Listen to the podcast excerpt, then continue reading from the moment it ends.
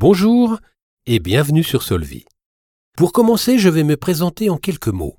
Je suis moi-même un ancien fumeur. Je connais donc très bien ce que vous pourrez traverser en arrêtant de fumer, et je souhaite vraiment vous aider à vous en sortir.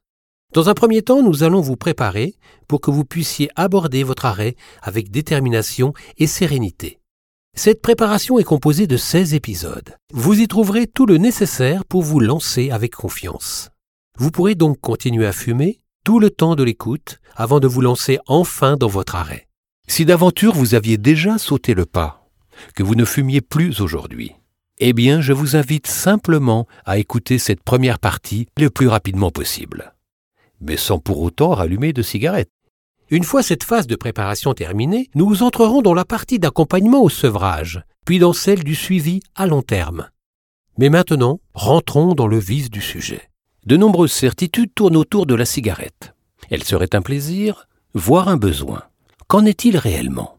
Nous allons répondre à cette question ensemble.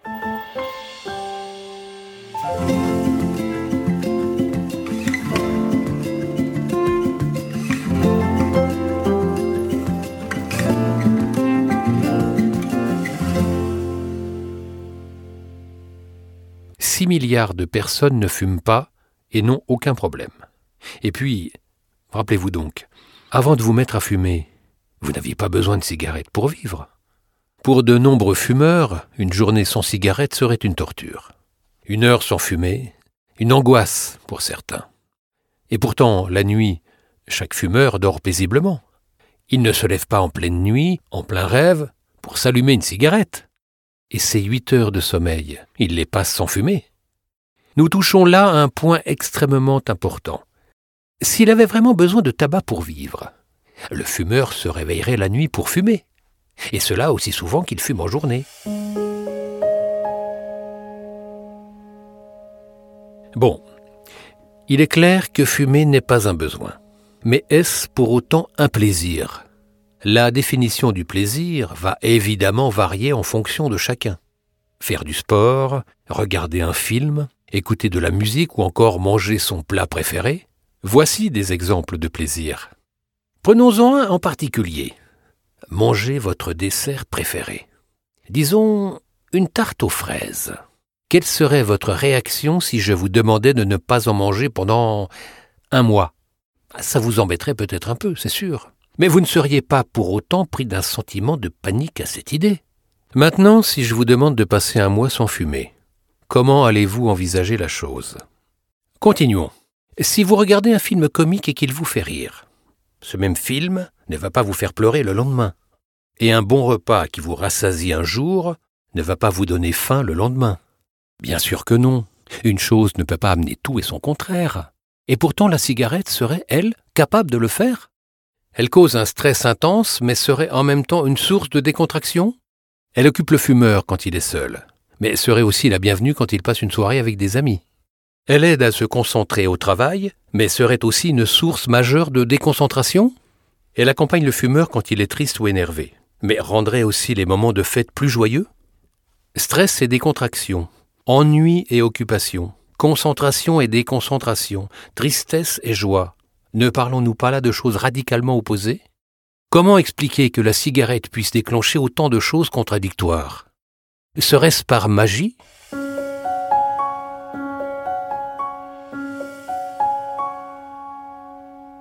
Pourquoi le fumeur croit-il que la cigarette l'aide à se concentrer? Imaginons que vous êtes dans les transports en commun. Vous tentez de vous concentrer sur votre livre, mais un bébé est en train de pleurer à côté de vous. D'un coup, il s'arrête, et vous êtes donc à nouveau capable de vous concentrer. Le fait qu'il s'arrête de crier n'est pas la source d'un plaisir. Vous venez en fait de vivre un soulagement. C'est exactement la même chose pour la cigarette. Fumer n'est pas une source de plaisir, mais le soulagement d'un manque. Et quand cette sensation est trop forte, il vous apparaît indispensable d'allumer une cigarette pour vous calmer. Et effectivement, elle vous calmera, sur le moment. Comme toute drogue, la cigarette est vicieuse parce qu'elle agit par son absence. C'est ce qu'on appelle l'addiction. La cigarette a une emprise sur le fumeur. Elle le suit partout. Elle rentre dans n'importe quel sac et dans n'importe quelle poche. Elle peut être là à tout moment. Quand il passe une soirée avec des amis, il fume en discutant avec des tas de gens, mais ce n'est pas le fait de fumer qui rend une soirée conviviale ou chaleureuse, c'est le fait de partager ce moment avec ses amis.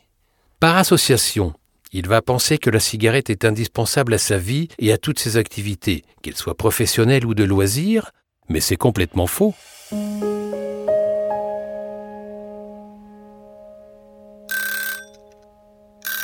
Fumer une cigarette était la première chose que j'avais en tête quand j'ouvrais les yeux. Cette première cigarette était immonde. Elle me faisait mal à la gorge et me faisait tourner la tête. Je ne l'appréciais pas. Et pourtant, je l'attendais. Avec le recul, j'ai réalisé qu'en fait, je n'appréciais aucune cigarette. Je me souviens de ces moments où, en retard à un rendez-vous, je fumais à moitié en courant. Je me souviens d'avoir fumé à vitesse grand V avant de prendre mes trains, d'expirer la fumée alors que j'avais un pied dans le train et l'autre encore sur le quai. Je me souviens de ces cigarettes seules, sous la pluie et dans le vent, alors que ma famille et mes amis étaient tous à l'intérieur. Je me souviens de ces jours d'été, même de canicule, où l'air était lourd et suffocant et où moi je fumais, rajoutant une fumée âcre et écœurante à cette atmosphère déjà lourde.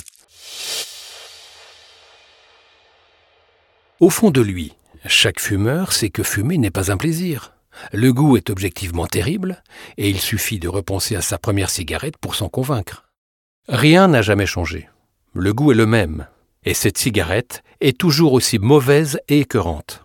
À partir de maintenant, essayez de vous concentrer sur le goût de votre cigarette lorsque vous fumez.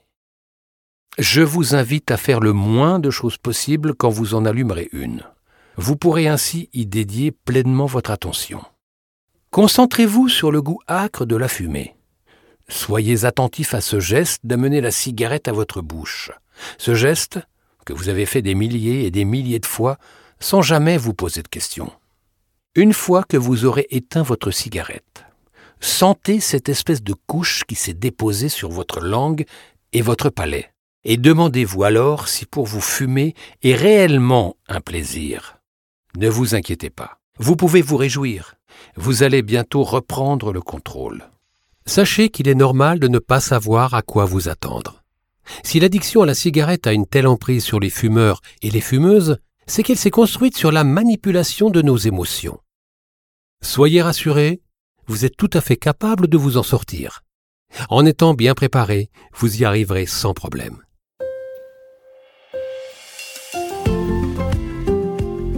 Je ne travaille pas seul sur cette application. Toutes nos équipes seront là pour vous si vous avez besoin.